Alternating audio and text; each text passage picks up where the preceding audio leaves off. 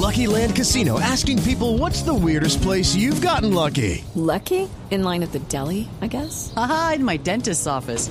More than once, actually. Do I have to say? Yes, you do. In the car before my kids' PTA meeting. Really? Yes. Excuse me, what's the weirdest place you've gotten lucky? I never win and tell. Well, there you have it. You can get lucky anywhere playing at LuckyLandSlots.com. Play for free right now. Are you feeling lucky? No purchase necessary. Void where prohibited by law. 18 plus. Terms and conditions apply. See website for details.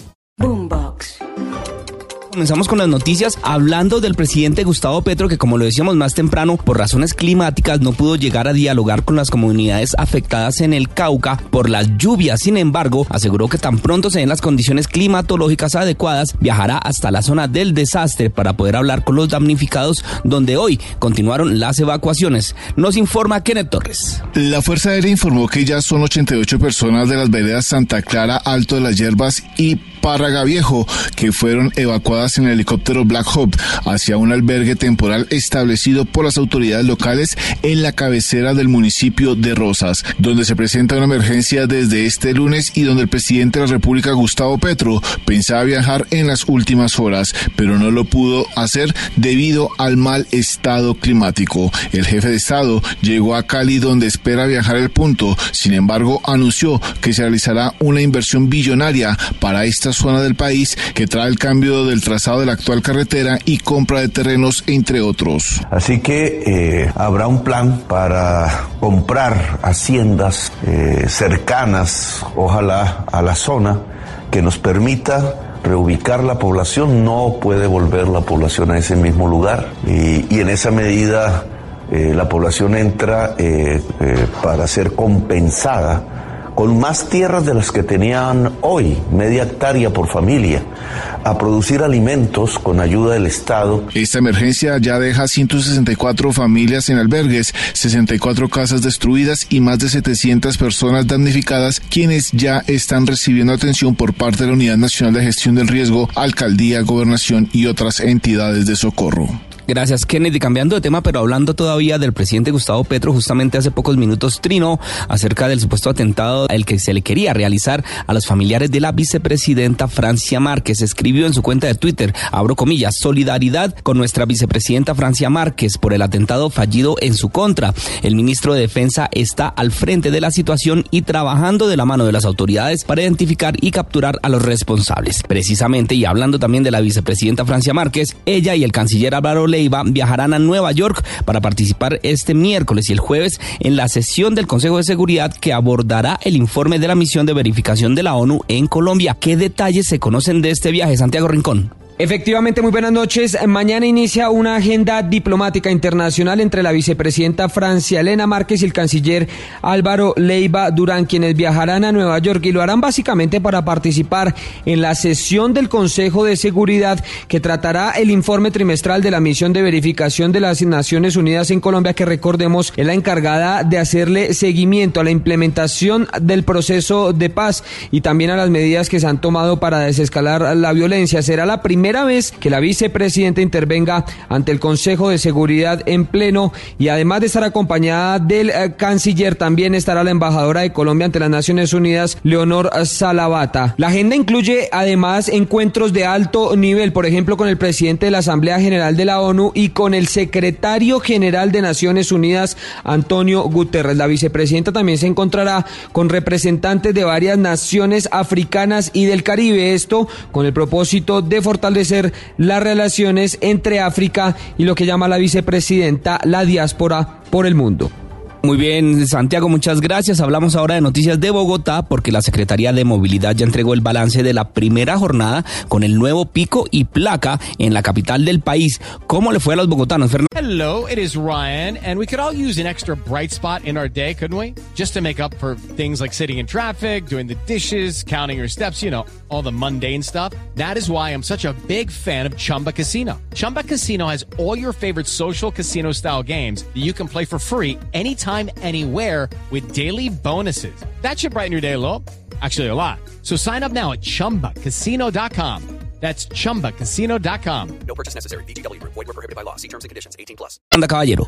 Según el primer balance entregado por la Secretaría de Movilidad sobre el nuevo esquema de rotación del pico y placa, se hicieron 1.095 comparendos pedagógicos por infringir la medida. Hubo un aumento del 16% en la velocidad sobrepasando los 21 kilómetros por hora en los 14 corredores de la ciudad. Debido a la nueva normativa de restricción vehicular, varios conductores salieron a marchar exigiendo no más abuso con los vehículos particulares. Les recordamos cómo se maneja el pico y placa del día de hoy para que evite estos comparendos. El decreto indica que los vehículos con placas terminadas en 1, 2, 3, 4 y 5 tendrán restricciones los días pares y los vehículos con placas terminadas en 6, 7, 8, 9 y 0 estarán restringidos los días impares. Fernanda, muchas gracias. Hablamos ahora de la reforma pensional porque los tiempos para el gobierno se le están venciendo y las sesiones extraordinarias del Congreso que comenzarán a comienzos de febrero todavía no están listas para discutir esta reforma forma Marcela Peña.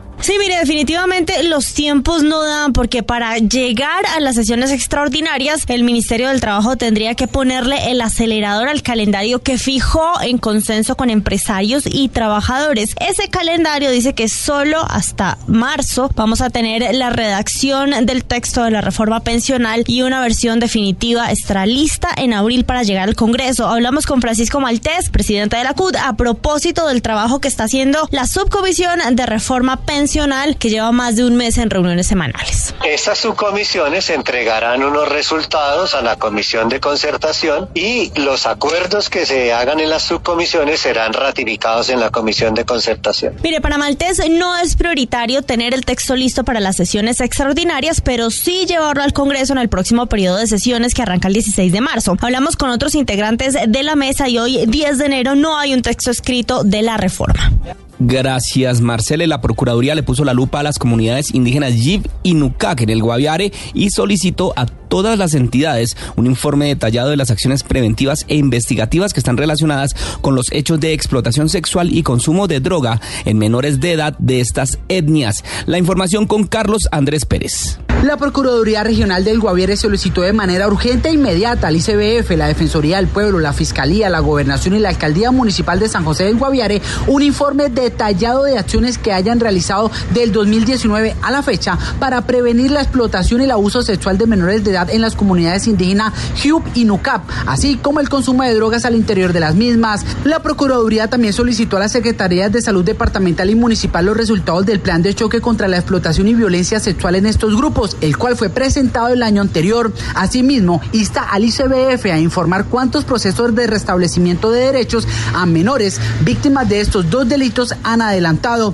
Por su parte, a la Fiscalía deberán relacionar las denuncias recibidas por estos hechos y determinar si hay miembros de la fuerza pública o policías como presuntos responsables. Y un nuevo caso de abuso sexual en donde la víctima es un niño de 11 años se conoció en la ciudad de Barranquilla. Por este hecho, la policía capturó a un taxista quien aprovechándose de la cercanía a la familia de la víctima accedió al menor en varias ocasiones. La historia la tiene Adrián Jiménez. En el barrio Simón Bolívar, sur de Barranquilla, fue capturado un taxista de 57 años en las últimas horas, requerido por las autoridades por el delito de acceso carnal violento con menor de 14 años. Emma Doris López, directora de la Red de Mujeres del Atlántico. Si anunciamos la primera o el segundo caso de, de una captura y condena, entonces esto puede también ser una manera de frenar. Este se trataría del cuarto caso de abuso sexual que se conoce en lo que va este 2023 en Barranquilla, en donde las víctimas han sido niños y niñas entre los 9 meses de nacidos y los 14 años de edad.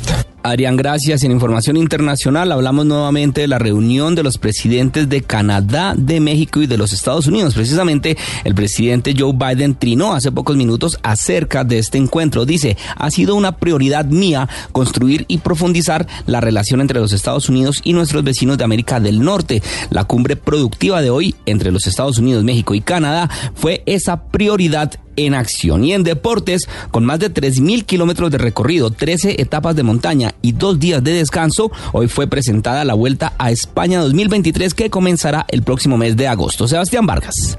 Hola, feliz noche para todos. Fue presentado el recorrido de la Vuelta a España de Ciclismo 2023 que partirá el 26 de agosto en Barcelona con una contrarreloj por equipos de 14.6 kilómetros. Serán un total de 21 etapas. Se recorrerán tres países. Aparte de España, estarán Francia y Andorra. Dos días de descanso, tres etapas entre media y alta montaña y una contrarreloj individual. Por el momento no se conocen cuáles serán los ciclistas colombianos que estarán en esta competencia en el segundo semestre del año, comenzando el 26 de agosto en Barcelona y terminando en el Paseo de la Castellana en Madrid el domingo 15 de septiembre.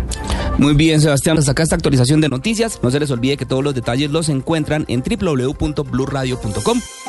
Boombox. Hello, it is Ryan, and we could all use an extra bright spot in our day, couldn't we? Just to make up for things like sitting in traffic, doing the dishes, counting your steps, you know, all the mundane stuff. That is why I'm such a big fan of Chumba Casino. Chumba Casino has all your favorite social casino style games that you can play for free anytime, anywhere with daily bonuses. That should brighten your day a little. Actually, a lot. So sign up now at chumbacasino.com. That's chumbacasino.com. No purchase necessary. Group. Void were prohibited by law. See terms and conditions. 18 plus.